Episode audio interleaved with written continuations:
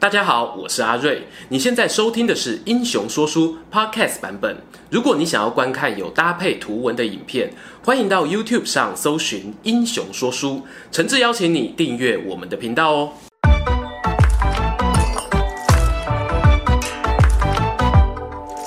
Hello，英雄说书的观众朋友，你们好，我是说书人阿瑞，替大家带来精彩的英雄故事。今天呢，要来讲一个我既期待又怕受伤害的英雄人物。他在日本殖民时代呢，致力于替台湾人民争取自由平等，同时又以文化手段来发扬台湾价值。因为啊，他在台湾近代史上是如此的重要，同时又是我故乡的超级明星人物，所以我在写脚本的时候啊，是非常的担心哦，我没有办法完美的呈现他生平的所有大小故事。但是呢，我承诺大家，我会尽我所能来为大家介绍这一个出身南洋平原的热血男儿蒋渭水，他到底为台湾做了哪些重要的事？以下呢，会依照时间顺序哦，选出一些让我印象深刻的事件。如果你还想要了解的更深入呢，在影片最后也会提供大家一些资料参考来源，不要走开哦。蒋渭水，宜兰人。出生于一八九一年，也有人说是一八八八年哦。他的一生呢，几乎就是不断地从事反抗强权、反殖民的运动，就连立场上与反殖民运动相左的《金世新报》都曾经赞许蒋渭水是一个热血男儿。这个热血男儿又是怎么长大的呢？根据蒋渭水的儿子蒋松辉回忆，他们老家呢在宜兰街上一个旧名秦亚德的地方。据说啊，因为旁边有三颗钱仔长而闻名。这个地点呢，靠近现在中山路的邮局附近。蒋渭水的父亲呢，他就在城隍庙里面以命理为业。在这附近哦，不只是城隍庙，还有妈祖经。细汉囡仔哦，上介意就是地庙埕来面到老爷啦。蒋渭水呢，也不例外。蒋爸爸呢是很在意蒋渭水的学业发展。八岁的时候，蒋渭水就被带到汉学堂，向当时宜兰有名的老师张敬光学习汉文。这位老师呢，他是清朝的茂才，还曾经因为写文章讽刺日本政府而被抓去关过。我猜想啊，是不是在这个启蒙学习的过程当中，也逐渐影响小小年纪的蒋渭水去重新思考日本统治的正当性？在十五岁那一年呢，蒋渭水他进入了宜兰公学校就读，就是现在的中山国小。但是呢，公学校啊，一般哦是只招收八到十四岁的小朋友，而且按照学制呢，也要读个五六年。蒋渭水呢，他当然是严重超龄了啦。不过进度很快哦，只花了两年的时间就毕业。毕业的隔年呢，一九零九年就以第一名的成绩考上了总督府医学校。也就是现在台大医学院的前身。一九一一年，蒋渭水啊，他刚进大学没多久，就发生了大事。辛亥革命呢，推翻了大清帝国，中华民国在南京成立临时政府。这对于当时受到日本殖民统治的蒋渭水有非常大的影响。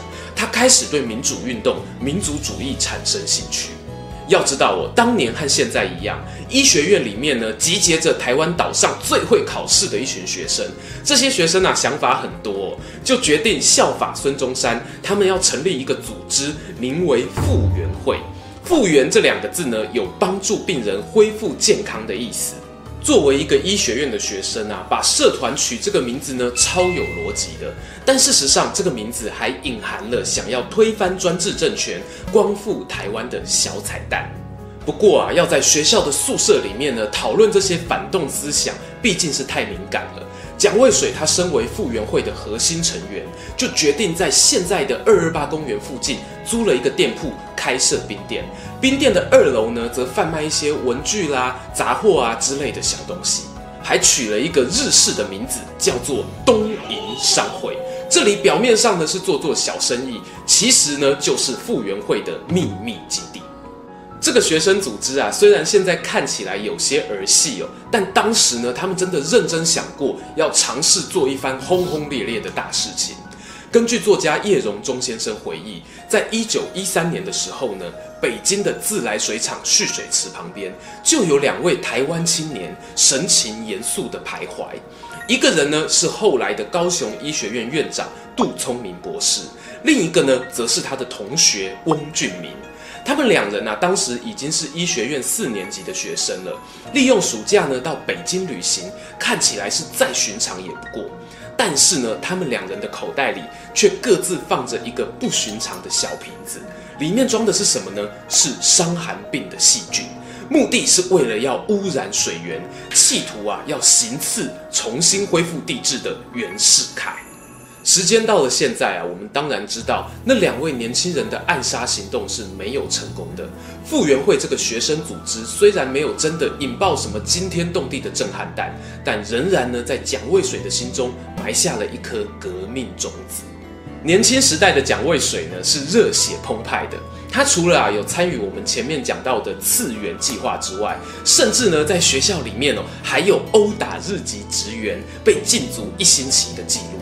尽管如此呢，蒋渭水他丝毫没有荒废自己的学业。从成绩单上面，我们可以看到，他以优秀的第二名成绩毕业。而这段期间呢，他也认识了杜聪明、赖和、翁俊明等志同道合的伙伴，或者是医学院的学弟啊，李应章、吴海水等人。蒋渭水呢，他领导同学在艋舺、泸州等地举办学生大会哦，鼓吹革命，充分展现了他的领导长才。我们可以这样子形容啊，此时的蒋渭水呢，他其实是身兼了学生、商人，还有民族运动者的角色，而在学校的生活呢，则是养成他革命性格的重要摇篮。一九一五年，蒋渭水呢从医校毕业之后啊，先回到故乡宜兰医院实习了一年。实习结束之后呢，他却面临了人生重大挣扎。一方面，他想要在家乡落脚生根，但如果要继续实现他社会运动的理想，势必呢就得选在大都市，才能够广结人脉，打破僵局。最后呢，蒋渭水他做出了决定，他要远赴台北的大道城，开创新事业。他选在人潮繁忙的大稻埕太平町租下店面呢，开设大安医院。医院的业务我相当不错。隔年呢，蒋渭水在行医之余啊，又投资了春风得意楼，并且透过七旧十换堂，取得了宜兰名酒甘泉老红酒的代理权。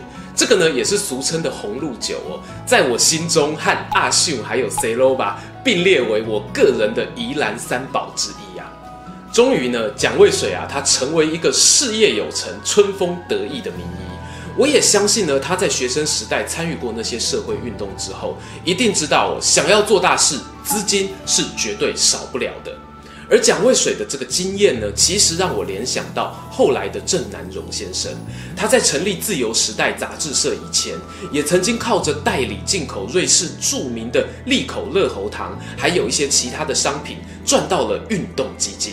在我心中呢，他们两个人都是兼具行动力与执行力的超级实践家。蒋渭水呢，有了资金之后啊，就像是军队有了补给一样，他准备展开大动作。一九二一年，他和雾峰林家的林献堂等人一起创建了台湾文化协会。这个协会呢，对于日本时代下的台湾影响非常巨大，可说是一个最重要的非武装、非暴力的抗日战略。那什么叫做武装抗日呢？这边让我做个背景补充。日本啊统治台湾五十年，前二十年之间呢，大大小小的武装抗日行动几乎没有间断过。根据台湾文化协会沧桑这本书的资料，从一八九五年殖民开始，一直到一九一五年的西来庵事件为止，总共有四千四百多名台湾人民因为抗日而被判处死刑，这还不包含直接战死。或者是意外被屠杀的民众，因为武装反抗的代价实在太大了，有志之士啊，如蒋渭水等人呢，就开始去思考怎么样可以进行非武装的抗日战略。一九二零年呢，有一件事情成为契机，当时呢，台湾最优秀的飞行员谢文达先生刚从日本学成归国，他在台中呢，用一台自己买的二手飞机进行乡土访问飞行。也是台湾飞行员在故乡的首次飞行记录。这一次属于表演性质的飞行活动呢，刺激了台湾民众的政治平权意识。大家心里开始想哦，我们没有比日本人差，我们如果有公平的竞争环境，也可以成为像是医生啊、飞行员这样子的专业人员。蒋渭水呢，他就借由这个契机啊，在自己的母校举办了一个谢文达欢迎会。这个欢迎会呢，也刺激了学校的学弟妹哦，他们啊就表达了想要筹组一个全台湾青年会组织的意愿，并且呢，跑来跟林献堂、蒋渭水两个老大哥募款。蒋渭水一看呐、啊，机会来了，他心中呢，也许浮现哦自己以前学生时代在复员会那种跌跌撞撞的回忆。他心想啊。学长跌倒过的地方啊，你们不要再摔一次。就建议这些学弟妹要做就做大的。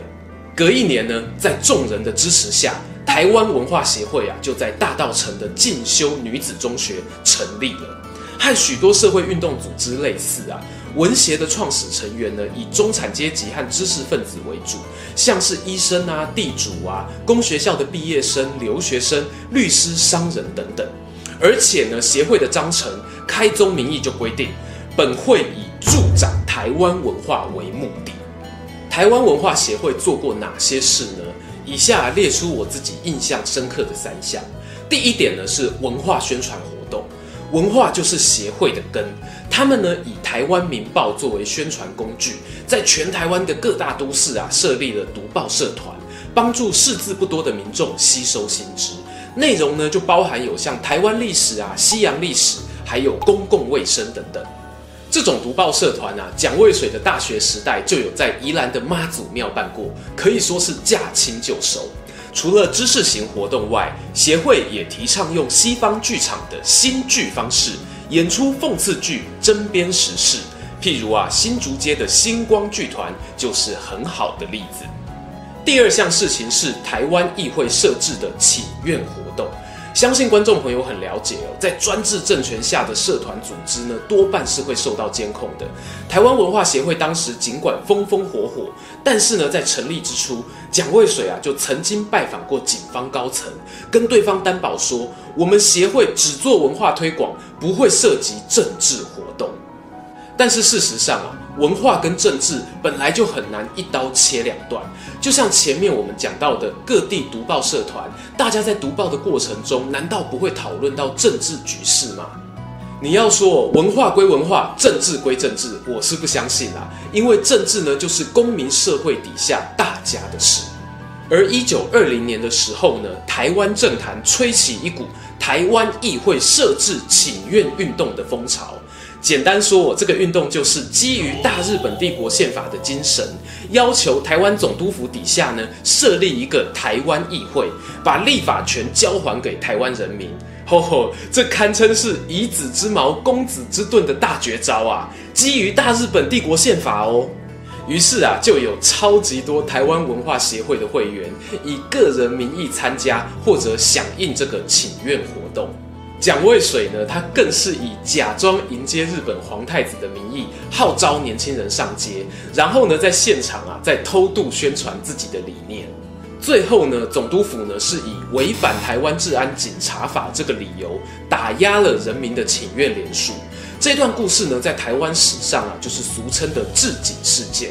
有兴趣的人呢，可以 Google 看看。蒋渭水呢，也在这一起事件当中遭到判刑四个月，而且此后只要有日本的皇亲国戚要来台湾，他都会被请到警局里面喝杯咖啡。不过啊，台湾的民众并没有放弃，随着审判结果的公开，也有越来越多人呢站出来表达对于设置议会的支持。接下来这个第三个事件呢，我觉得算是台湾文化协会的重要关卡。那就是啊，有协会成员介入了农民运动。比较著名的呢，就是在彰化二林，蔗农因为甘蔗收购价格不公平而引爆的二林事件。详细的事件冲突经过啊，在这支影片当中我们不会讨论。但是大家也知道哦，农运跟工运向来就是政治光谱上面我们去评估左倾的指标之一。而在文化协会当中呢，也不乏关心农工团体的会员。他们在各种社会运动当中啊，都积极的参与，甚至另外促成了台湾农民组合这样的组织成立。而这样的发展呢，也引发了我们接下来要讨论到的台湾文化协会的分裂。随着呢介入工农的社会运动越深，台湾文化协会开始产生了左右派系分裂。蒋渭水呢，他虽然不是右派，但也没有那么左。一九二七年的临时大会过后啊，他就和林献堂、蔡培火等右派会员一起退出了协会，而原本的左派如王敏川等人呢，开始掌权，把文化协会呢改名成新文化协会。同一年呢，蒋渭水成立了台湾民众党，也是台湾第一个现代化的政党。这里讲得很轻松哦，但其实，在那个殖民统治年代，任何以台湾为名，或者疑似有主张殖民地民族自觉的政党组织都是不被允许的。蒋渭水呢，他接连换过很多名字申请，最后才获得许可。但是啊，日本官方甚至做出一个要求哦，要成立政党可以，但是蒋渭水不得加入，俨然就是政坛黑名单啊。然而呢，这个政党啊，与新闻协走得很近，一样积极参与公运跟农运。蒋渭水呢，还筹组了台湾工友总联盟，在台北市蓬莱阁举行的联盟成立大会上啊，墙上呢就悬挂着那两句蒋渭水的名言：“东包俗团给，团给金。”毕竟蒋渭水就不是右派啊，他只是中间偏左而已。很有既视感的事情发生了。台湾公有总联盟哦，扩展得很快，甚至到后来呢，还反过来会影响到台湾民众党的决策。我自己呢觉得哦，这有一点像是旧的文化协会跟台湾农民组合之间的关系。结果呢，曾经和蒋渭水一起离开文协的蔡培火就不开心了，他一度我用重话批评：“你这样子啊，和那些左倾的文协成员有什么不一样呢？”一九三零年，蔡培火和林献堂宣布退出了台湾民众党。隔年二月呢，日本政府就勒令民众党解散。